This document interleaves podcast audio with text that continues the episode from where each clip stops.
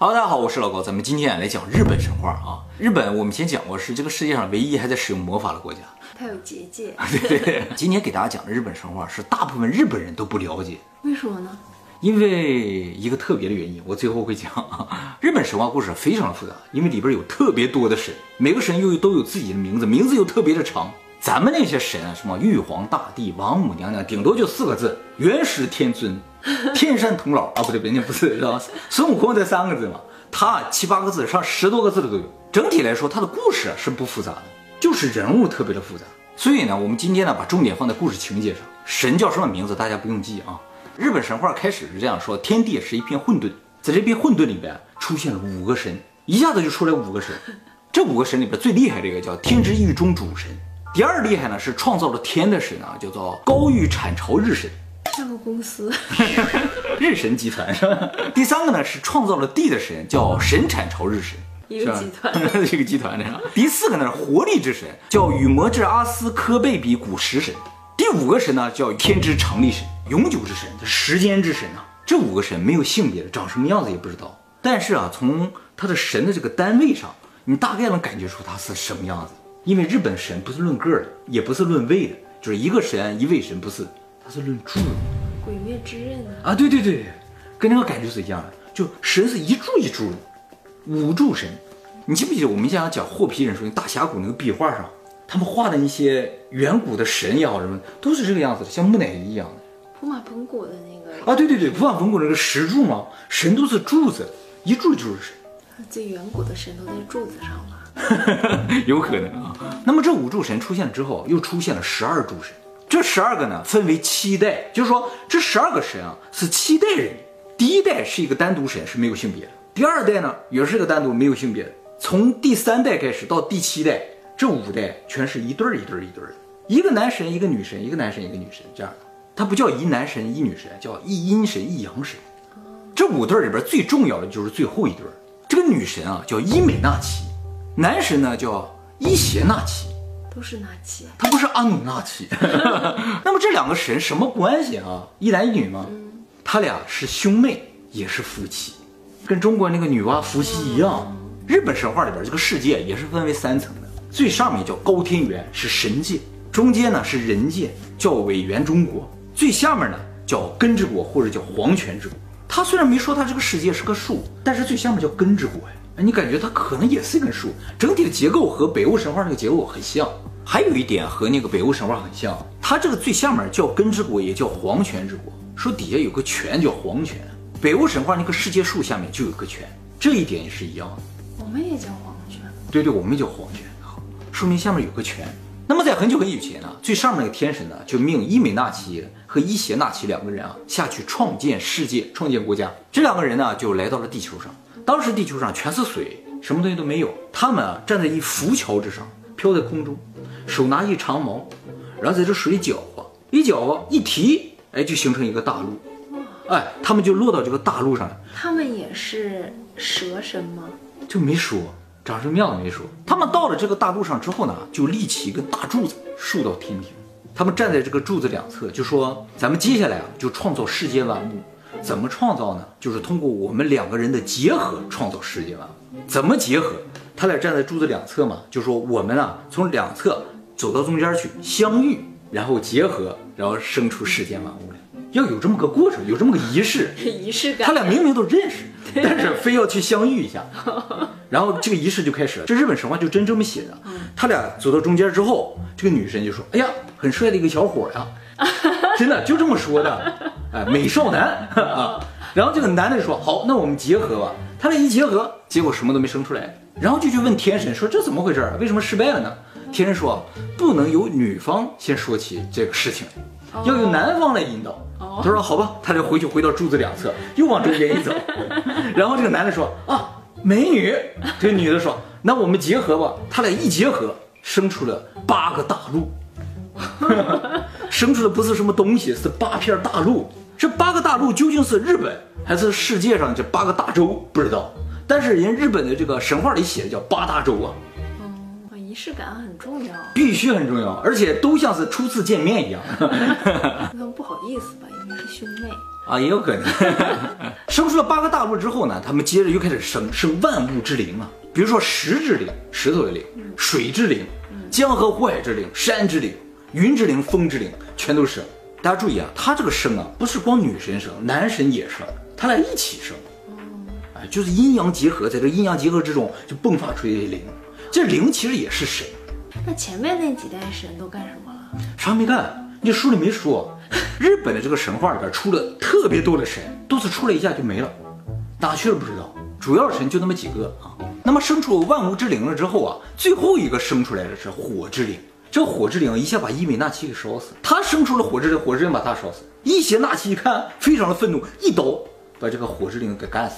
伊邪那岐啊，特别不舍得自己的妻子，还有自己的妹妹，于是呢就追到了黄泉。他的灵魂已经到黄泉去了嘛？他追到黄泉之后，找到这个伊美娜奇，说：“你跟我回去吧。”伊美娜奇说：“，已经来不及了，我已经吃了黄泉的饭，吃了饭就回不去了。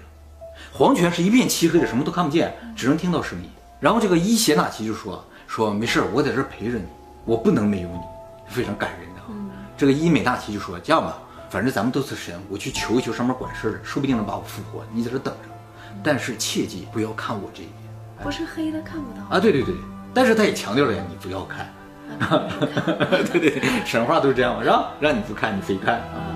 这个伊邪那岐一开始就在那等，黑暗之中嘛，什么也没有嘛，等了很长时间也没有消息，他觉得很奇怪，还不让我看，他就点起个火把，就往那边看了一下，哎，给他吓的，这个伊美那岐啊，浑身都腐烂了，脸上都是脓包、蛆虫那些东西，他吓撒腿就跑啊。伊美纳奇就心想，哎呀。你刚才说愿意陪着我又怎么着？怎么现在跑了？于是立刻命黄泉丑女追杀这个伊邪那岐。丑女，这个丑啊，现在分析不是说长得丑，而是就是邪恶的那种感觉啊。黄泉里边那个恶鬼去追他，伊邪那岐跑的没有这个鬼快，这鬼很快就要追上他了，他就把胡子往地上一扔，变成了一串葡萄，这鬼就停下来在那吃葡萄，他就接着跑，然后鬼又追上来了，他又把一些什么东西一扔，哎，变成竹笋了。哎，这个鬼又开始吃竹笋，然后他就接着跑，然后跑跑，鬼又要追上来了。他撒了泡尿，变成了一条大河。哎，这鬼就游过河，哎，接着追。在这个时候呢，伊邪那岐已经跑到了黄泉入口，一直在黄泉里面。他一直在黄泉里。那刚才的葡萄啊、河呀，都是黄泉里的。黄泉里的没有，他用东西变的。也就是说黄泉啊和人界之间有一个洞口，他跑到那洞口钻出去之后呢，拿个大岩石把这个洞口封上。封上了之后呢？这伊美娜奇就想，你真是太坏了。说刚才说各种海誓山盟的，现在看着我这个样子撒腿就跑。你既然这样的话，我发誓每天杀死一千个你那边世界的生灵，哎，一千柱，反正你生灵都是神嘛，一千柱了。然后这个伊邪那岐啊就说，哎呀，你要这么说，我也没有办法，我从此每天就要生下一千五百诸神，哎，以保证我们这儿的繁荣继续能够发展下去。从此呢，我也不会再与你相见，我们就阴阳两隔了。在这个地方呢，就伊美那岐和伊邪那岐就永隔了。但是两个人是仇恨的。可是伊美那岐为什么满脸的蛆呀？他到黄泉就那样，尸体就腐烂了。就是你再爱的人，他如果变成了腐烂的僵尸啊，或者是变成了一个骨架了，你没法爱他。你爱的只是那个样子，就说明这么个故事。他又不是那个样子，你是不会爱的。尽管你觉得你爱的是他的心灵，根本就不存在。换了一个身体，你就不会爱了，是吗？哎，就说神呢和人其实差不多的，哎，为什么是这样的话？一会儿我会讲到啊。那么这个伊邪那岐啊，从黄泉回来的时候，浑身上下都沾了很多的污秽，于是呢，他到一条河里边，准备把这个污秽洗掉。在这洗的过程中，就不断的产生新的神，这些污秽呢就变成了灾难之神。与此同时呢，还产生了除灾难之神，就能把灾难除掉的神，它都是成对成对出现，有灾难就除灾难。而且呢，在整个这个洗澡的过程中，叫洗礼了啊，产生了三个非常重要的神，也就是日本整个神话里边最核心的三个神啊，其实是两个，但这三个是一起出现。一个呢是太阳神天照大神，是个女的；第二个呢是月神，叫月读；第三个呢名字非常奇怪，叫须佐之男，他呢是荒神，混乱之神。这三个人呢被称作叫三贵子。天照大神是神界最高的一个神。统领整个世界，统领光明。你说整个神界有多少神？在日本神话，神界有八百万神，特别的多。只要出来一个，他就有名字，名字还都不一样。月神呢是掌管黑夜的，但是月神啊，就在这儿出来了一下，就再也没有出来了。这个荒神啊，须佐之男啊是最重要的一个神，他是掌管人界。其实他一开始不是掌管人界，他是掌管海洋的。但是须佐之男他不想掌管海洋，他呢就每天哭。他爸就问说：“你为什么哭呀？”他说：“我想见我妈，我想去黄泉看看。”但是他爸特别怕黄泉，你知道，他爸从黄泉跑出来的嘛。他爸就是洗澡那个啊，从那洗澡生出来就是他的儿子。他爸特别怕黄泉嘛，就说：“你这么想见你母亲，那你就滚吧，离开天界。”就把他给赶下天界啊，他就到了人间。后来他爸隐退了，把他所有的权利交给他的女儿天照大神。他爸隐退了之后啊，须佐之男就回到了天庭找他姐去了，因为他爸不在了嘛，寻看看能不能回到天庭。他姐也特别讨厌他这个弟弟，因为是荒神嘛，就是跟那个北欧神话的洛基斯一样，各种捣乱的人，制造麻烦。哎，就一个恐怖分子。他姐去见他的时候都身穿盔甲呀，就怕他暗算的，你知道他见到须佐之男就问你来干什么呀？须佐之男说：“啊，我来叙叙旧，顺便想问问你能不能让我回来。”他姐姐也挺怕他的，你知道吗？嗯，他姐说：“这样吧，你想回来也可以，但是呢有一个条件，我们呢得互相交换人质。怎么交换？我们俩结合，天照大神生出三个女神，须佐之男生出五个男神，然后交换。”三个换五个，三个换五个，然后这样呢，双方手里都有对方的人质的话，那你就留在天庭也可以。须佐之男就同意了，然后就留在天庭。我刚才说那三个女神，五个男神也都是有名字的。哎，这个没有出来过。不不不，这个五个男神还挺重要的。第一个男神叫什么名字啊？叫正哉武圣圣，素日天人岁尔尊。好的，那么须佐之男留在天庭了之后啊，果然不是一个安分的人，每天各种的捣乱，骑到别人头上拉屎。这不是我夸张，日本的神话就这么说的，就真的啦。真的。时间长了，还整死了好几个神，整死了好几个神，你想想，哎，他那些神不也都是他的兄弟姐妹吗？其实理论上是这样的。结果就把这个天照大神吓得躲到山洞里不出来。他是太阳神，躲到山洞之后，整个世界就黑暗了，天地昏暗了之后啊，这天庭的八百万众神就想，这样不行啊，得赶紧把天照大神弄出来。但天照大神用个岩石把他洞口堵住了，谁也交不出来。这时候八百万众神就一起开会，里边有一个智慧之神叫司金神呢，就说我有一招。大家就说什么招？什么招？智慧之神说话了，跳舞，跳舞。他就把这个武神叫来了，一个女的，说你给大家跳一段，然后跟大力神说，你呀、到那个洞口旁边就等着，天照大神一出来你就给他拽出来。这武神就在这跳，大家也不知道怎么回事，在这看，跳着跳着，然后大家也觉得跳的很有意思，哈哈大笑。这一笑啊，里边这个天照大神听见了，他心想不对呀，外边都昏暗成这个样子了，大家应该害怕，怎么会笑呢？他就把一个岩石扒了个缝儿，想看看怎么回事儿。这一扒缝儿，大力神一下给他揪出来，天地又亮了。天照大神出来了之后呢，就把须佐之男贬到人界去了，不让他再上天庭。他到人界去了之后呢，一开始是没有吃的东西的，他都饿得不行了。他找到了食神，他说：“你们给我点吃的。”于是食神啊，就从嘴里、鼻子里和屁股里弄出很多食物。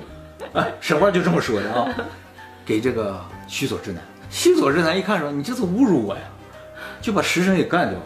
食神死后，他的身体就化为各种粮食作物，从此人间就有了粮食。那他就是找死呀！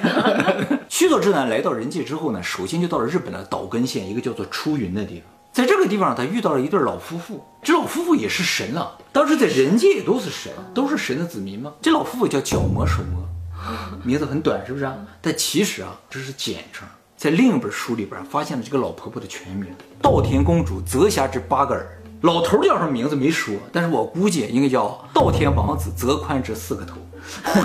这老夫妇在那哭泣啊，这个须佐之男就去问说：“老人家怎么了呀？”老夫妇说：“我们这个地方出现了一个大怪物，八个头的大蛇。我正好有八个女儿，这个蛇啊，每年吃掉我一个女儿，我现在只剩一个女儿。今年它很快就来了，我想可能我这个女儿也保不住。”须佐之男一看她是个女儿，哎呀，长得好漂亮，就跟老夫妇说：“这样啊，我帮你解决这个事情。我天照大神的弟弟，一等一的高手。”没有问题的，交给我。但是你把你女儿许配给我。嗯，这老夫妇一听，哇，天照大神的弟弟，那当然可以了。于是须佐之男啊，就把他的女儿啊变成了一个梳子插在头上。他这个女儿的名字在不同的版本的叫法也完全不一样。最短的叫祈道田姬，最长叫九只阴爱泰，每等与麻奴两笔卖命。其实这个名字是最准的，就全名就应该是这么长的。接下来须佐之男呢，就筑起一面墙，开了八扇门，在每扇门前面啊放了一个大酒桶。据说这个大怪兽啊是喜欢喝酒的。结果这个蛇就真的出来了，出来的时候正好八个头进到八个门里面，开始喝酒，喝完了又喝醉了，须佐之男跳出来把他头全都砍掉。这个八头大蛇其实很奇怪，按照日本史书的描述，它不仅有八个头，还有八个尾，所以你可以身子是一个，身子也没说是一个，说身子像八座山。啊，你很难判断它是一个蛇，很有可能是八个蛇。须佐之男把这个蛇干掉了之后呢，就把蛇抛开了，结果在大蛇的肚子里边啊，就发现了一把神器草剃剑，这是日本三神器之一啊。现在啊，天皇手里就有这个草剃剑。就就是那个啊，就是蛇肚子里挖出来的，就是那把，天皇世代传下来的三神器都是那个时候产生的。现在天皇交接的时候，就是平成天皇变成现在令和天皇的时候，这三神器也交换。须佐三个汇合了会有什么法力呢？这三个汇合倒不是说有什么法力，就说这三个合起来就证明谁是日本的主人，谁是神的孩子，只有神的孩子才有这个东西，因为这个东西原是神的。这能整？须佐之男拿到这个剑之后呢，他因为想和他的姐姐搞好关系嘛，就把这个剑送给他姐姐了啊。他姐姐收到这剑，哎，不错，就留下来了。后来给了天皇了啊。从此之后呢，须佐之男就和你把梳子生活在了一起。他不把那个女的变成梳子了吗？他没有再变回来啊，变回来了。然后接下来呢，就讲到了这个须佐之男的子孙，须佐之男的第六代曾孙叫大己贵。大己贵啊，有八十个兄弟，这八十个兄弟啊叫八十神。但是八十神不包括他，他兄弟八十一个，你是八十神，他是大几贵，就强调他也很特殊呗。他一直啊被八十人欺负的，一天到晚差使他干这个干那个。其实这所有的神啊都是须佐之男的后代嘛。须佐之男特别的坏，所以这些人都特别的坏，只有大几贵啊挺好的这么一个人。非常温柔善良。那么在他们住的地方旁边那个国家里边啊，有一个美女叫八上姬。大几贵加上他这八十个兄弟都喜欢八上姬，所以啊，他们就决定八十一个人啊都向八上姬啊告白，排着队去了旁边那个国家。走在路上遇到一只白兔，这只白兔啊没有皮毛，浑身疼的不得了，就向这个八十神求救。八十人就说：“哎呀，你呀到那个海水里洗一洗，到有风的地方吹干了就好了。”这个兔子就跳到海里啊，好疼啊！然后又到那个风大的地方一吹，肉都裂开了，所以特别的疼。因为这八十神是坏的嘛，就故意指些坏招。这个大几贵看到了，就说：“兔子，兔子，你怎么了呀？”这兔子说：“啊，其实啊，我今天啊是从另一个岛上到这个地方来的，但是我不会游泳啊，我想过海。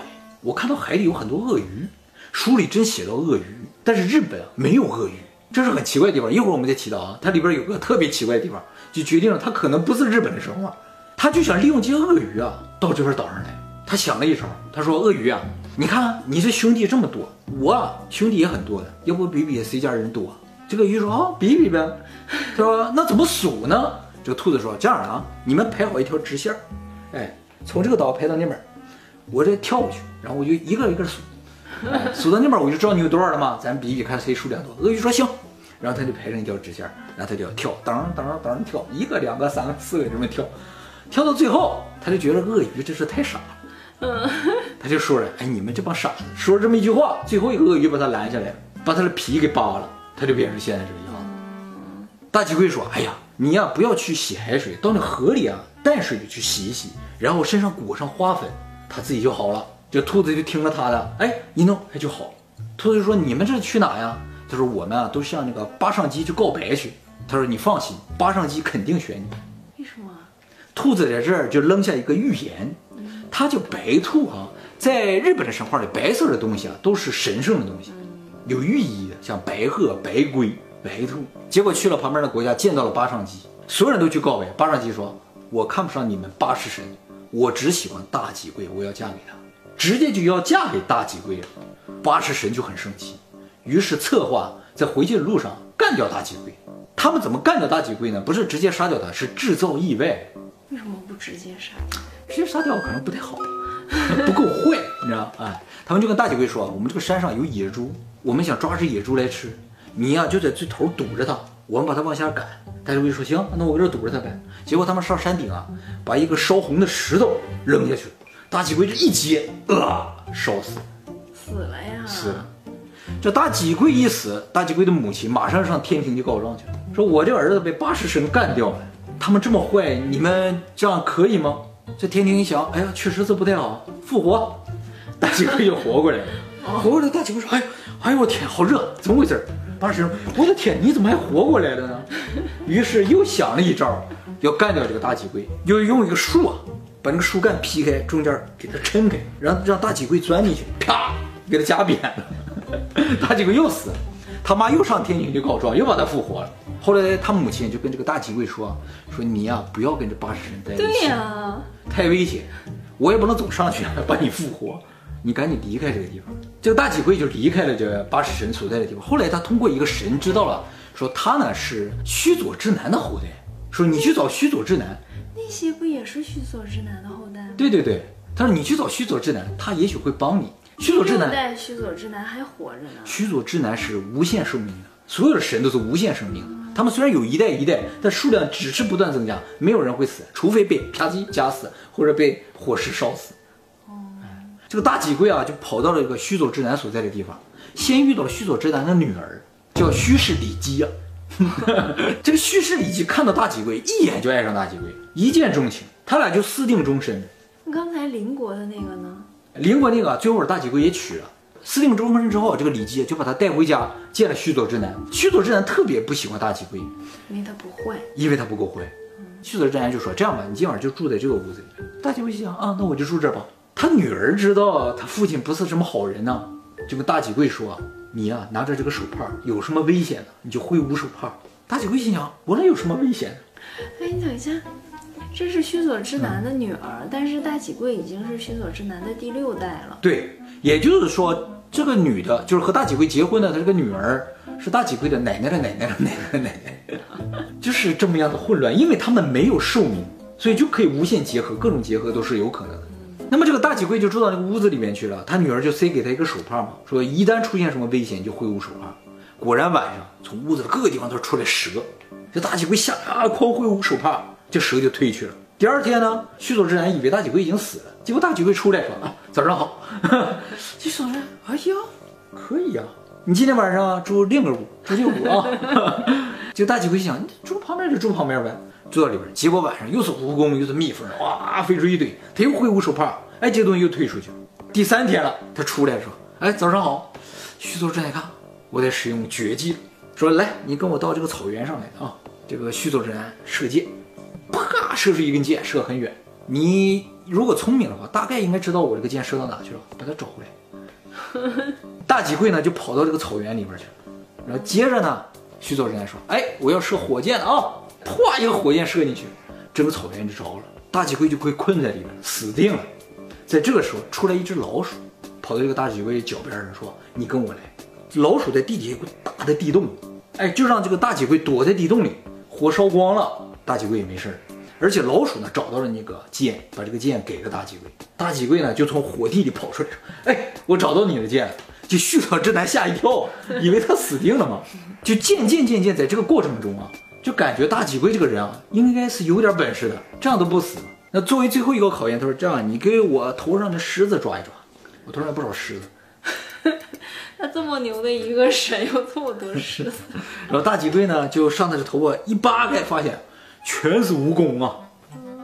他这个女儿啊，就知道他父亲没使什么好心，就准备好了树籽儿和红土，就交给了大吉贵。大吉贵很聪明，就把这个树籽儿和红土啊，再放在这里搅搅，噗吐出去。须佐之男一看，吐出红色的东西，心想：哎呦，他敢把我的蜈蚣嚼了，厉害呀！渐渐渐渐的，他就睡着了。大吉贵和他女儿看须佐之男睡着了之后啊，就把他头发都绑在柱子上。然后两个人啊，偷了他的宝刀，偷了他的宝弓，还有他女儿非常喜欢的一个木琴，抱着这些东西就跑了。这个须佐之男在这睡啊，睡得很香。跑的时候，这个木琴一下掉地上，响了，把须佐之男惊醒了。须佐之男把头发睁开了之后，他已经跑挺远了。须佐之男就站在那就喊呐：“大吉贵，好样儿！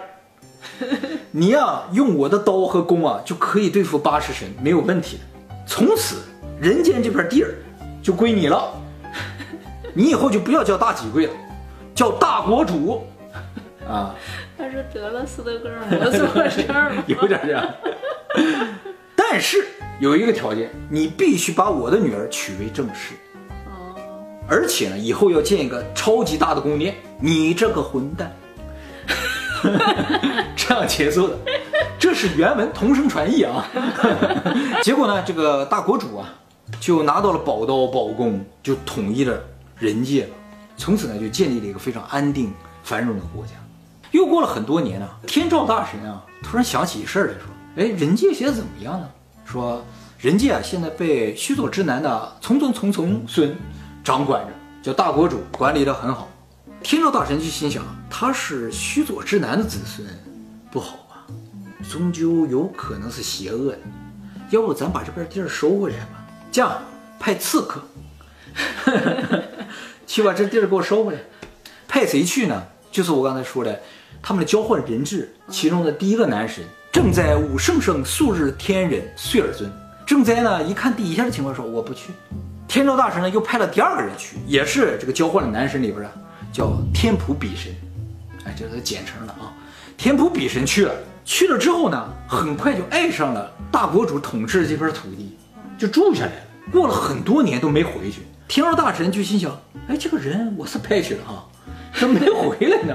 不行，这次得派个厉害一点的，把刀神派去了，叫剑玉雷呀。刀神下去了之后，见到了大国主，说这片地是我们天照大神的地方，我们现在要收回来。你看是我强行给他夺回来呀，还是你让给我呀？大国主说，道理是这个道理啊，但是这时候大国主的儿子出来了，大国主的儿子也是神啊，叫做剑玉明方。剑玉明方就说了，说你算从哪蹦出来一根葱啊？凭什么跟我们要土地啊？我们可是大国主家，也不是一般人啊。这样吧，我们俩决斗，谁赢了谁说了算，怎么样？这刀神心想，哎，你还跟我叫嚣？剑玉明方他为什么敢叫嚣啊？他是底下的战神啊，啊，也是很能打的，所以两个人就决定决斗。结果剑玉明方没打过这个剑玉雷，刀神是一对一的高手，但是战神啊，他是战争很厉害，战术，战术啊。这个打败了之后呢，大国主就说好，我就把国家让给你，但是我有一个要求，你要为我建立一个超大的神殿，从此供奉我。这个神殿呢，就是现在的出云大社，里边供奉的就是大国主。以此为条件，从此这片土地，日本这片土地就归天照大神管理。那么天照大神拿到这片土地之后，也得派人去管理，派谁去呢？就派了我刚才说那个正哉，他不是不愿意去吗？正哉有一个儿子，让他去。他这个儿子啊，名字也很长，叫天津炎炎火琼琼楚尊。其实前名更长，这不是，这不是全名。这不是全名，这是简称。全名叫天而其治国，而其治天津日高日子，方能尔尔一名。这个穷穷楚尊呢，就降临到这个人界了啊。这个事情呢，是日本神话里非常重要的事情，叫天孙降临。他是天照大神的孙子嘛，所以叫天孙降临。这个琼琼楚尊来到人间做的第一件事情啊，是找老婆。他看到啊，哎，有一家人有个女儿非常的漂亮，这个美女啊叫木花开耶姬，然后他就跟这个美女说啊，说我要娶你，我是天孙呐，你看怎么样？这个美女很开心啊，说这样我得回去问我的父亲，就把天孙带回去了。就见了父亲，他父亲一看，哇，这是天孙来了喂，这是我哪辈子修来的福气啊，当然可以了。而且啊，我这个女儿啊是个妹妹，还有个姐姐，如果你不介意的话，这位姐姐一块儿送给你，都当老婆。天孙一想，哎，这妹妹长得这么漂亮，那姐姐差不到哪去啊？OK，收下。结果娶进门才发现啊，两个人长得完全不一样。这个姐姐啊，非常的不好看，名字不一样啊。她妹妹叫木花开耶姬嘛，她的姐姐啊叫盘长姬。天孙不喜欢他这个姐姐啊，就直接把他姐姐打入冷宫了。啊，有的书里边说是直接就推回去了。其实两姐妹是这样的，这个妹妹啊叫木花嘛，说明她呀虽然很漂亮，但是生命很短，昙花一现。而姐姐呢叫盘长嘛，像磐石一样的长久，石头嘛没有寿命的，所以姐姐长得丑，但命很长。天孙选择了妹妹，没有选择姐姐，从此天孙的所有子孙就有了寿命，就变成了人。哦，人是这样产生的，因为他这样一个选择，造成了神少了一部分能力，这部分能力就是寿命的无限。他拿美貌换的。对，这是我们人类的命运。所以神肯定长得都是很丑的，哦，是的，应该是这样的。有一点吓人啊。对对对，所以我们讲到这儿才真正出现人呢。那么这个穷穷楚的曾孙就是日本第一代天皇，叫神武天皇，这整个就是日本的神话。我刚才讲的这日本神话，其实都写在日本的一本书里边，叫《古世纪》。这本书不是什么没有名的人写的，是国家发行的一本，算是正规历史书的一本书。这本书呢是在一千四百年由第四十代日本天皇命人撰写，把日本整个的历史全部记载下来。但是当时日本并没有自己的文字，只有语言，于是就把唐朝的那些文字引进进来了，把他们的发音套用文字写成了这个神话故事。所以这个神话故事非常难懂。这字并不代表这字的意思，而是代表发音，所以都得读出来之后才知道啊，以前讲什么事儿去猜，你知道吗？哎，所以日本人也看不懂，日本人也看不懂，中国人也看不懂，中国人也看不懂，只能在日留学生能看懂，有点这个。那么古世纪呢，就是通过一个神话故事来描述日本这个国家、日本这个政权是如何诞生的，所以特别像圣经，圣经也是一个故事嘛，然后就变成了犹太人这个国家是怎么诞生的。啊，对了，我刚才提到说这本书里有一个谜团嘛，哎，不仅是说这个鳄鱼的问题啊，还有一个就是这本书啊，从神话的部分一直讲到了第三十三代天皇到推古天皇的部分，日本很长一段历史，这么段历史里边居然完全没有提到富士山，怎么会？这很奇怪，考古学家就搞不明白了，说既然是我们日本的历史的话，怎么会没有富士山呢？对不对？而且书里面提到了很多就是山。啊，各种各样的山上有这种灵，那种灵就没有提到富士山，就感觉富士山啊是这个神话故事后来出来的。那么再回到我开头说，为什么日本人也不知道日本人的神话？不仅仅是因为他读不懂，主要原因啊是因为二战，在二战的时候日本是战败国，有很长一段时间日本是由美国统治，美国统治期间把日本的神话从教科书中完全剔除。以前在教科书里啊？对啊，教科书里是有的，说明什么？就战败的国家没有历史，所以我想以后啊，咱们人类一定和 AI 会发生一场战争，谁输谁没历史，AI 赢了，人就没有存在。